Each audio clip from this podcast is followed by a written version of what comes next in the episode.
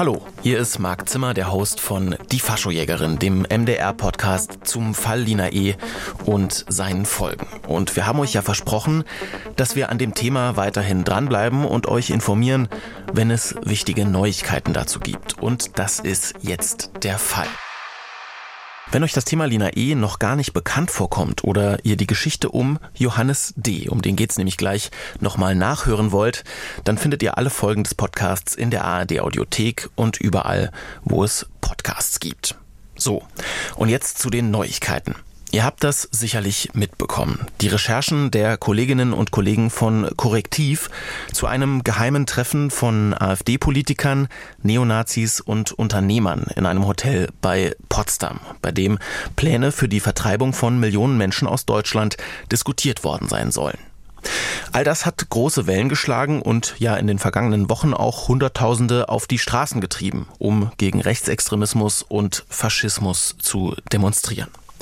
Und auch wir als Podcast-Team, also Anton Zirk, Edgar Lopez und ich, haben die Enthüllungen und alles, was die so nach sich gezogen haben, natürlich gespannt verfolgt. Und wir haben nicht schlecht gestaunt, als plötzlich ein vertrauter Name aus dem Fall Lina E. darin aufgetaucht ist, nämlich der viel zitierte Kronzeuge im Prozess. Johannes D. eben. Den kennt ihr ja noch aus unserem Podcast. Er gilt als Teil der Gruppe um Lina E., war an einem der Angriffe in Eisenach als Späher beteiligt und hat später gegenüber den Behörden und vor Gericht gegen die Gruppe ausgesagt. Und eben dieser Kronzeuge Johannes D., der war bei dem Treffen in Potsdam ebenfalls Thema. Und das könnte für den Fall Lina E. womöglich noch ziemlich spannend werden. Worum es da genau ging, das wird uns eine der Kolleginnen von Korrektiv erklären, nämlich Gabriela Keller. Hallo Gabriela. Hallo. Ja, Gabriela, mein Name ist Mario Müller. Ich bin gewaltbereiter Neonazi. In so einem leicht ironischen Unterton soll sich so ein Mann bei dem Geheimtreffen vorgestellt haben, das ihr in eurem Artikel beschreibt. Und dieser Müller, der hat bei dem Treffen einen Vortrag gehalten. Vielleicht klären wir erstmal kurz, wer ist denn dieser Mario Müller?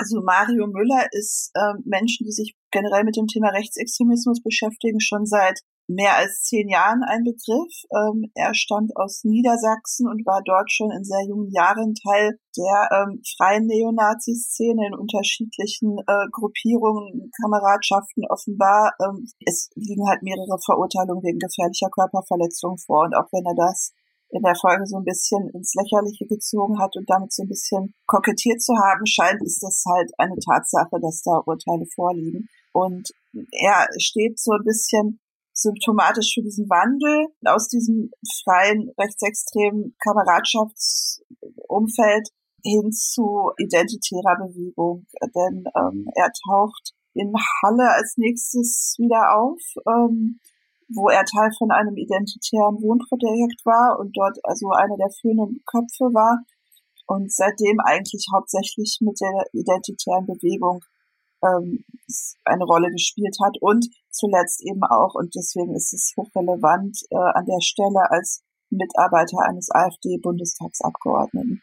Und dieser Mario Müller, der hat jetzt bei diesem Treffen, so berichtet ihr, einen äh, Vortrag gehalten. Worum ging es denn da?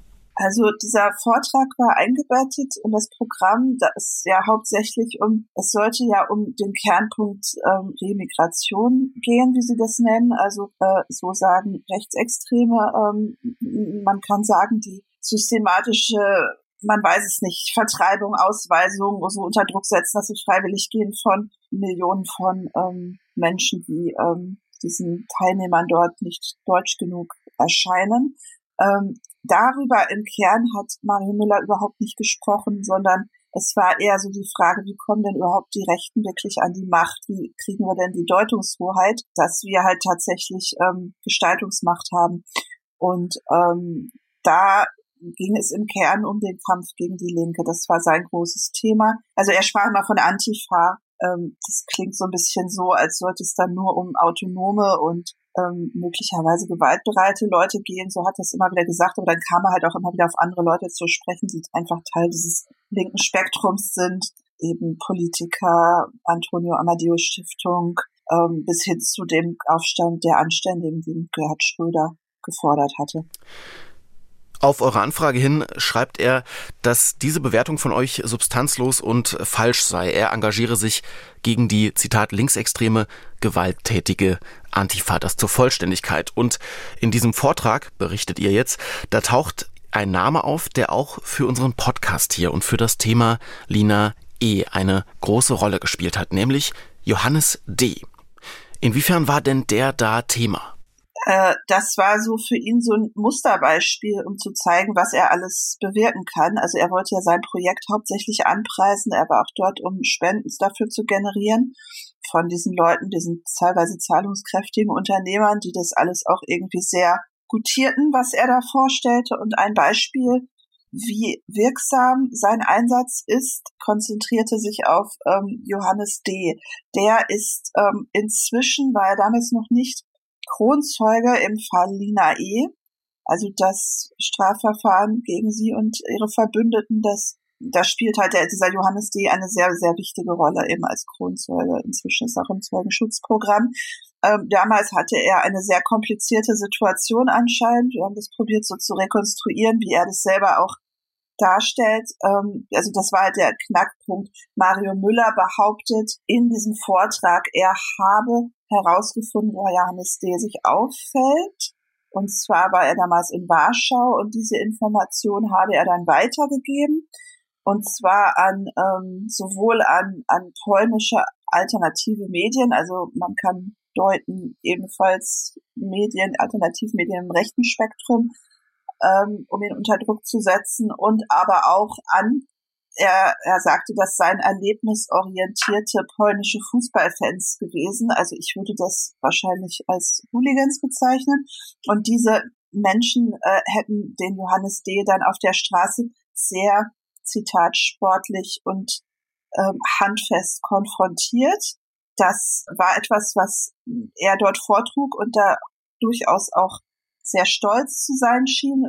Ähm, das war fast so ein bisschen ähm, nach uns, also was wir von den Quellen erfahren haben, so äh, Amüsement, was da raussprach, auch bei den Zuhörern. Also das war so eine Anekdote, die dort zum Besten gegeben wurde. Und in der Folge, so behauptete es Mario Müller, hätte sich Johannes D. halt entschlossen, äh, Kronzeuge zu werden, aufgrund dieser Drangsalierung, ähm, die er halt herbeigeführt hätte und ohne ihn und seine Mitstreiter wäre der Johannes D. wahrscheinlich heute noch ein Kindergärtner in Warschau, der ist von Beruf Erzieher, der Johannes D.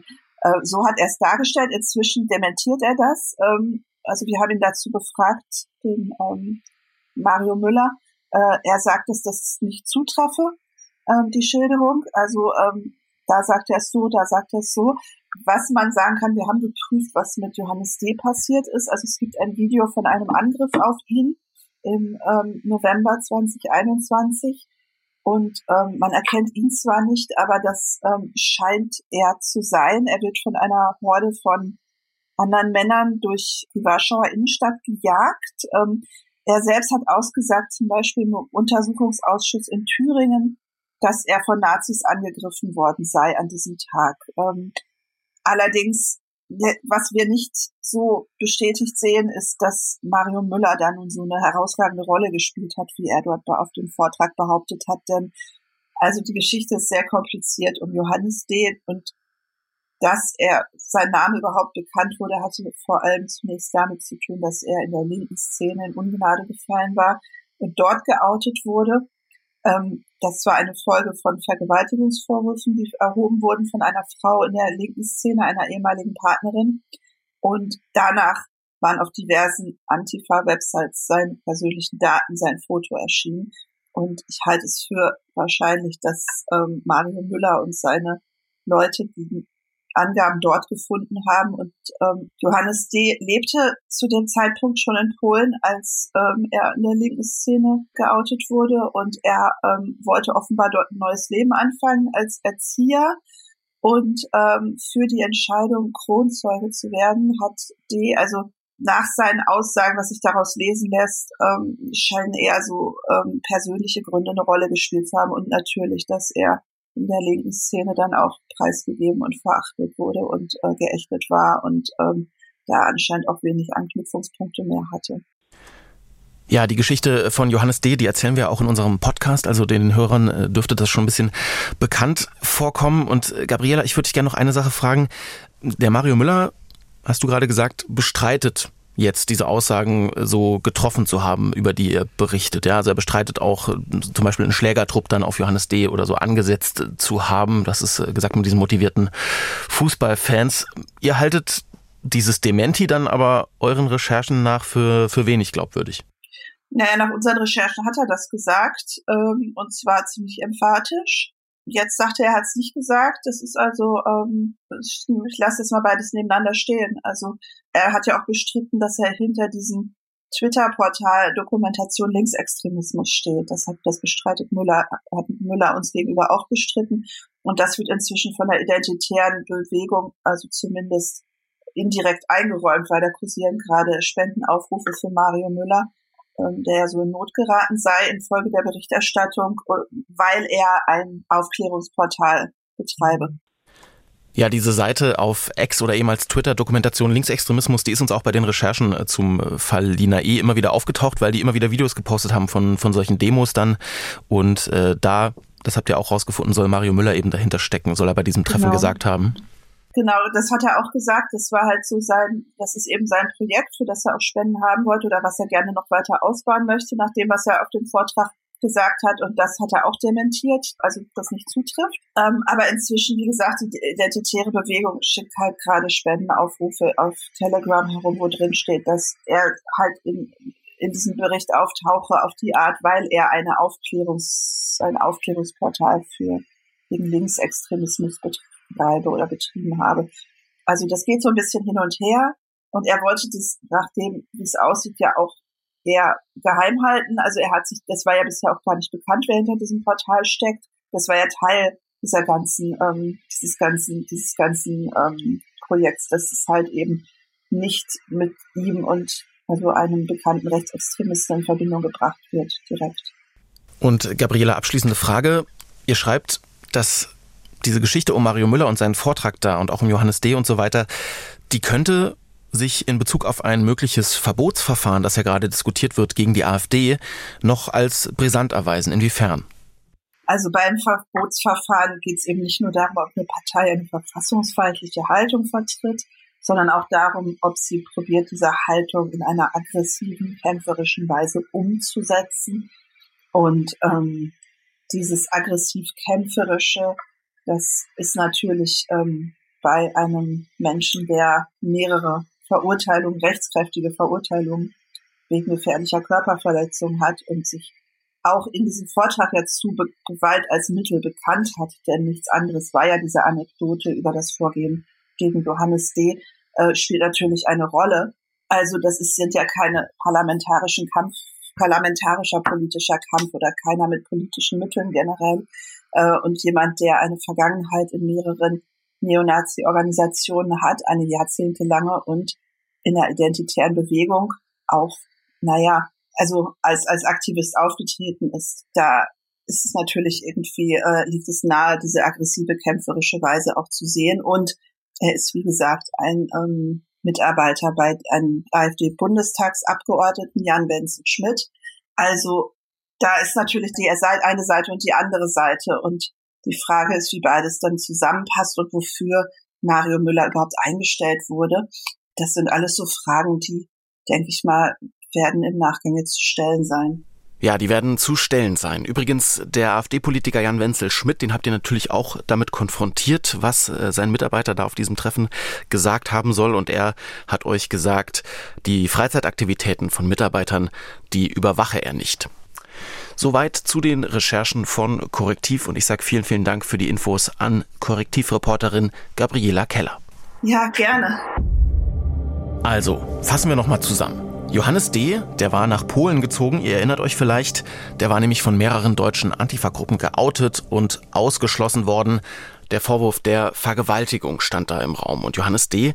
ging daraufhin eben nach Warschau und hat dort als Erzieher gearbeitet. Und im November 2021 da soll er dort von Neonazis angegriffen worden sein und laut Korrektiv erzählt jetzt bei diesem Treffen in Potsdam plötzlich einer von der identitären Bewegung, dass dieser Angriff geplant gewesen sei und Johannes D. sich nur wegen der Angst vor weiteren Attacken bereit erklärt habe, eben im Fall Lina E., da sind wir wieder bei uns, mit den Behörden zu kooperieren. So berichtet es jedenfalls korrektiv. Mario Müller, der bestreitet das so gesagt zu haben. Aber was heißt das Ganze jetzt für den Fall Lina E? Um das zu besprechen, ist mein Kollege Edgar Lopez jetzt bei mir. Edgar kennt ihr ja aus dem Podcast, der hat den Prozess von Anfang an begleitet und recherchiert auch weiterhin zum Thema. Hallo Edgar. Hallo Marc. Ja, Edgar, du hast äh, mir und Anton, der mit uns an diesem Podcast äh, gearbeitet hat, das kann man ja mal verraten. Wir haben so einen äh, kleinen Chat in einem dieser Messenger und äh, da hast du uns diesen Korrektivartikel zu Johannes D. geschickt abends. Ich weiß, ich kam gerade vom Sport und habe das nur so nebenbei überflogen und dann hat Anton in die Gruppe geschrieben, wild. Ausrufezeichen. Und äh, das hat sich ehrlich gesagt auch gedeckt mit meiner ersten Reaktion auf das Ganze. Was hast du denn gedacht, als du das zum ersten Mal gelesen hast? Also meine ersten Gedanken waren tatsächlich, äh, dass ich ein bisschen überrascht war, aber nicht aufgrund der Tatsache, dass es sowas gibt, sondern aufgrund der Tatsache, dass es im Endeffekt doch wieder die üblichen Bekannten sind, die sich um solche Sachen kümmern, beziehungsweise die sich mit solchen Sachen beschäftigen. Was meinst du damit konkret? Ich meine damit konkret, dass Mario Müller äh, ja laut Korrektivrecherche dieses Portal Dokumentation Links betrieben haben soll und dass es dann letzten Endes Müller ist, der schon seit Jahren hier auch in der Region aktiv ist für die identitäre Bewegung oder aktiv war. Das hat mich dann doch ein bisschen doch überrascht, dass es ja halt eben so ein alter Bekannter ist. Und jetzt gibt's ja eben diese Information, er soll da behauptet haben, so berichtet es jedenfalls korrektiv, er hätte Leute auf Johannes D. angesetzt und den auch geoutet, was er im Nachgang bestreitet, aber wie könnte man diese Info denn jetzt für den Fall Lina E. deuten? Was könnte er bedeuten? Welche Fragen ergeben sich daraus? Das ist vor allen Dingen eine Frage, die sich auf äh, publizistischer Ebene natürlich abspielt, weil das Outing an sich, das kam ja nicht von äh, Mario Müller oder der identitären Bewegung, das kam ja aus äh, naja, es kam aus Gruppen, die sich mit der betroffenen Frau äh, solidarisiert, solidarisiert haben und dann äh, der Meinung waren, sie müssten jetzt etwas machen, um äh, weitere Frauen vor Johannes D. zu schützen. Also da geht es um die Vergewaltigungsvorwürfe. Da geht es um die Ver Vergewaltigungsvorwürfe, genau. Und äh, diese Personen haben sich dann äh, zusammengetan, haben ein Dossier beziehungsweise ein äh, 2A4-Zettel äh, mit Informationen über Johannes D. zusammengetragen und seinen äh, aktuellen Wohnort äh, in Warschau äh, veröffentlicht. Dass er dort gewohnt hat seit äh, dem Sommer, seit äh, Spätsommer, das konnte man wissen, wenn man sich damit beschäftigt. Das hat unter anderem auch der dritte Weg irgendwann mal in einem äh, Beitrag in seinem Telegram-Kanal aufgegriffen. Das war jetzt nicht wirklich so neu. Das er allerdings dann am Rande dieses äh, Nationalfeiertagsmarsches, dieses rechtsextremen Marsches in Polen erkannt wird und dann dort von äh, mutmaßlichen äh, äh, Hooligans oder rechtsextremen Aktivisten gejagt wird. Das kann natürlich äh, äh, darauf zurückzuführen sein, dass er vor Ort äh, sehr wahrscheinlich von äh, Leuten erkannt wurde, die ihn äh, natürlich einzuschätzen wissen und das dann an entsprechende Stellen weitergegeben haben. Aber der große Wurf an sich dürfte das jetzt eigentlich nicht gewesen sein. Also da hat, äh, da haben die Informationen tatsächlich ganz andere Quellen äh, geliefert. Okay, also du meinst die Info, dass Johannes D. sich zu dem Zeitpunkt in Warschau aufhält und dort lebt und arbeitet, äh, die hätte man haben können. Also dafür bräuchte es jetzt keinen Mario Müller, der die irgendwie in Umlauf gebracht haben soll. Die hätte man aus äh, verschiedenen anderen Quellen auch haben können. Jetzt ist natürlich die andere Frage, also gehen wir mal davon aus, dass er diese Info weitergegeben hätte, er selber bestreitet das ja, weitergegeben an erlebnisorientierte polnische Fußballfans. Und dann gibt's dieses Video, wie jemand angegriffen wird auf dieser Neonazi-Demo. Da sagst du jetzt aber, verstehe ich dich richtig, das muss jetzt auch nicht zwangsläufig durch diesen angeblichen Anstoß von Mario Müller passiert sein. Das hätte, hätte auch Zufall gewesen sein können. Das kann Zufall gewesen sein, natürlich. Also ich meine, ich kann mich äh, noch äh, recht, äh, recht gut an äh, diesen Zeitpunkt erinnern. Da habe ich auf Twitter gesehen, dass er am Rande dieses Marsches fotografiert wurde. Also mit er meine ich Johannes D. Und kurz danach ist dann dieses Video aufgetaucht, wie man sieht, äh, dass er da äh, durch die Straße gejagt wird. Also das kann ja im Prinzip jede Person gewesen sein, die ihn dort am Rande dieser Demonstration erkannt hat und das dann äh, ins Netz gestellt hat. Ja, Jetzt soll sich Mario Müller auf diesem Treffen aber, ähm, sagen die Korrektivrecherchen, schon damit gebrüstet haben, dass er all das zu verantworten hat. Und da stellen sich natürlich Fragen zum Thema äh, Glaubwürdigkeit des Zeugen, weil die Motivation von Johannes D. natürlich da in Frage steht. Also hat er sich zum Beispiel den Behörden nur deshalb angeboten als Kronzeuge, weil er eben Angst hatte vor weiteren Angriffen und so weiter. Also wie blickst du da drauf, auf, auf die Betrachtung ja, des Kronzeugen Johannes D. jetzt im Lichte dieser Enthüllungen? Also wenn ich die Korrektivrecherche richtig verstanden habe, dann brüstet sich Mario Müller ja angeblich damit, dass er letzten Endes das Zünglein an der Waage war, warum Johannes D. mit den Behörden gearbeitet hat. Und das halte ich natürlich äußerst, also das halte ich für äußerst unwahrscheinlich. Johannes D. war äh, bereits im Vorfeld, wenn man das so bezeichnen darf, das schwächste Glied innerhalb der Kette, der sich äh, von äh, seinem äh, üblichen Umfeld äh, losgesagt hat auf äh, nach unseren Recherchen eigene Motivation, da auch vor Gericht hat er es ja nochmal gesagt, da ein neues Leben anfangen wollte und der dann letzten Endes äh, auch, naja, ich sag jetzt mal mehr oder minder schutzlos war. Er konnte sich nicht auf seine äh, bisherigen äh, bisherigen äh, Strukturen mehr verlassen. Er war alleine und wurde dann natürlich äh, in Polen am 9.11.2021 äh, nochmal gejagt. Nach meinen Recherchen oder nach unseren Recherchen eher gesagt, war das eigentlich gar nicht so ein, äh, am Anfang gar nicht so ein großes Ding. Es hatte sich schon relativ äh, schnell wieder beruhigt, bis dann der Verfassungsschutz auf ihn aufmerksam geworden ist und ihn gezielt angesprochen hat. Und dann hat letzten Endes, zumindest äh, deckt sich das ungefähr mit den Sachen, die er vor Gericht ausgesagt hat und mit unseren eigenen Recherchen, äh, er sich ein bisschen Bedenkzeit äh, erbeten, hat mutmaßlich mit einer äh, Person aus seinem engsten Familienkreis, mutmaßlich der Vater, äh, nochmal Rücksprache gehalten und hat dann die Entscheidung getroffen, sich den Behörden anzuvertrauen. Okay, und äh, inwiefern könnte das, was jetzt Korrektiv da berichtet, auch zu Johannes D. sich noch auf den weiteren Verlauf des Falls Lina E. und auch auf die Ermittlungen vielleicht auswirken?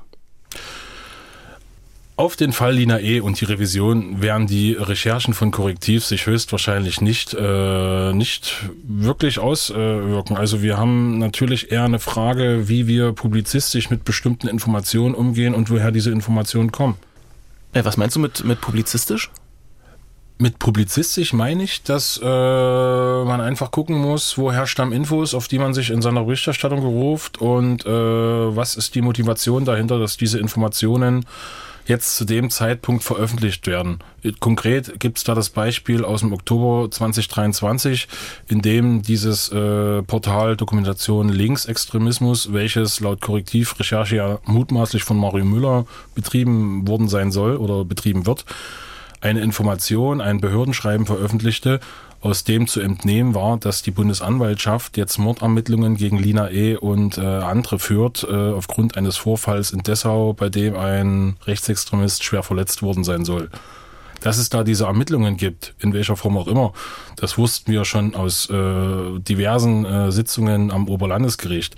Dass das jetzt allerdings dann nochmal so aufge, äh, hochkommt und nochmal wirklich zu äh, einer Nachricht wird, das hatte natürlich einen sehr äh, konkreten Hintergrund, dass äh, dieses Portal die Information äh, auf äh, veröffentlicht hat und Medien natürlich dann drauf aufgesprungen sind ohne äh, entsprechenden Kontext zu geben. Und da muss man dann aufpassen, sagst du. Aber auf die Revision auswirken kann sich es eigentlich nicht. Eigentlich nicht. Also mir ist absolut kein, äh, mir fällt kein einziges Szenario ein, wo sich diese Recherche in irgendeiner Art und Weise auf die Revision auswirken könnte. Okay, aber wo wir jetzt gerade nochmal beim Thema sind und ich dich hier äh, vor dem Mikrofon habe, äh, wie sieht's denn aus mit der Revision aktuell? Also das Gericht hat ja jetzt Monate nach dem Urteil endlich diese schriftliche Urteilsbegründung dann vorgelegt, kurz vor Weihnachten, ne? Das stimmt und damit haben natürlich die Verfahrensbeteiligten äh, ungefähr zwei Monate Zeit, um ihre schriftlichen Revisionsbegründungen einzureichen und äh, dann an den Bundesgerichtshof zu schicken. Okay, also zwei Monate Zeit heißt, demnächst irgendwann wird das passieren, aber dann, wie lange es noch dauert, bis so ein Revisionsverfahren eröffnet wird, das kann man wahrscheinlich gar nicht sagen. Ne? Das Revisionsverfahren an sich ist ja schon eröffnet, aber wie lange dann der Bundesgerichtshof äh, letzten Endes dafür braucht, um dafür zu entscheiden, dass äh, ja, das, das kann ich jetzt äh, von hier aus nicht einschätzen. Wir werden uns melden, wenn es soweit ist. Genau. Gut, also äh, danke dir, Edgar, und soweit von uns und dieser Update-Folge zum Fall Lina E. nach den Enthüllungen von Korrektiv. Ich danke euch vielmals äh, fürs Zuhören. Ihr findet alle Folgen des Podcasts, wie gesagt, auch nochmal in der ARD Audiothek und überall, wo es Podcasts gibt, wenn ihr nochmal was nachhören wollt. Und wenn ihr keine Updates mehr zum Fall verpassen wollt, dann abonniert den Podcast doch gerne. Wir melden uns, wie gesagt, hier immer mal wieder, wenn es was Interessantes zum Fall zu berichten gibt. Stichwort Revision zum Beispiel, wie eben gerade gesagt. Wir freuen uns auch weiterhin über Lob, Kritik und Bewertungen und wenn ihr den Podcast teilt. Ihr könnt uns auch eine Mail schreiben an fascho-jägerin mit ae at mdraktuell.de.